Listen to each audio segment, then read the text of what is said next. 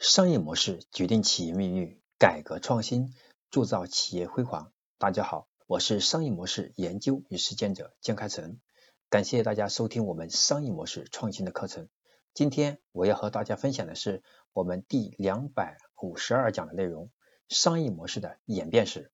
商业模式的创新是企业及商人梦寐以求的事情，以及创业者都一样。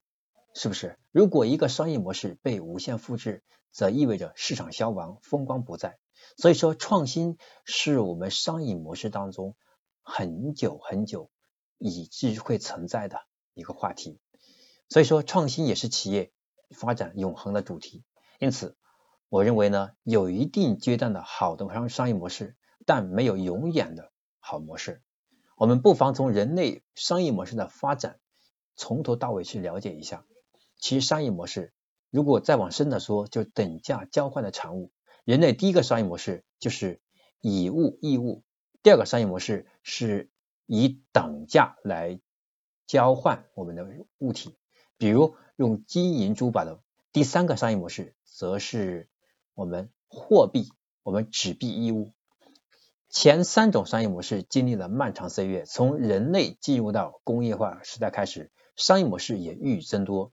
从新的，对吧？从新的商业史我们来看，或者从信息时代开始，随着商品的不断增多呢，交换方式的不断改变，交易地点的相对固定与不断变换，商业模式也变得层出不穷。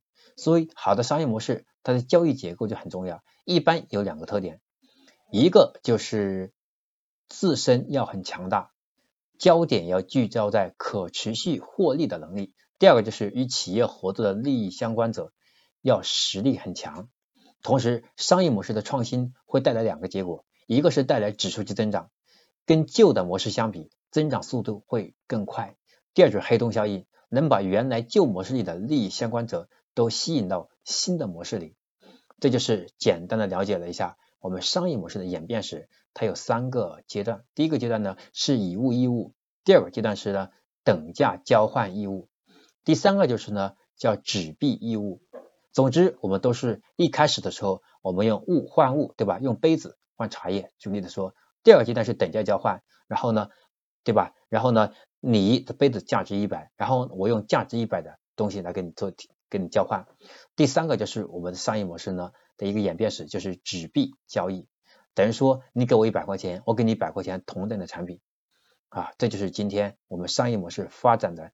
一个前这个这个前面的一个叫启蒙阶段，今天的商业模式就种类太多了，在这里我不再展开。那我们重点讲究的上说的是呢，商业模式最后通过不断创新，会带来两个重要的结果，一个是带来指数级增长。为什么我们企业要进行商业模式创新呢？是因为旧有的模式它的给我们带来的价值、带来的效益已经。不足以支撑企业现在的发展，所以我们要创新。第二个就是黑洞效应，黑洞效应呢，就是把原来旧有模式的利益相关者吸引到新的模式里面，他的身份可能有所变化。原来他可能是我们的供应商，现在可能变成合伙人，也可以变成，也可能会变成了我们投资人。那总总而言之呢，他和我们的关系会更深，也可能会更浅，但是他对我们来说价值会更大。所以第一个带来的是指数级增长，第二个就带来黑洞效应。这是我们商业模式的演变史以及对应的带来的结果。好，这是我今天要和大家分享的关于商业模式的演变史，简单的分享就到这里。那么下堂课程第两百五十三讲，我将和大家进一步来剖析一下价值千金的交易结构，它是如何帮助我们企业。利用商业模式的变革，利用商业模式的创新，来让我们企业去获得可持续性增长、可持续的增长的这样的一个稳步前进啊，这样的一个交易结构。这是我们下堂课程第两百五十三讲要讲的内容。我是商业模式研究与实践者江开成，我们下堂课再见。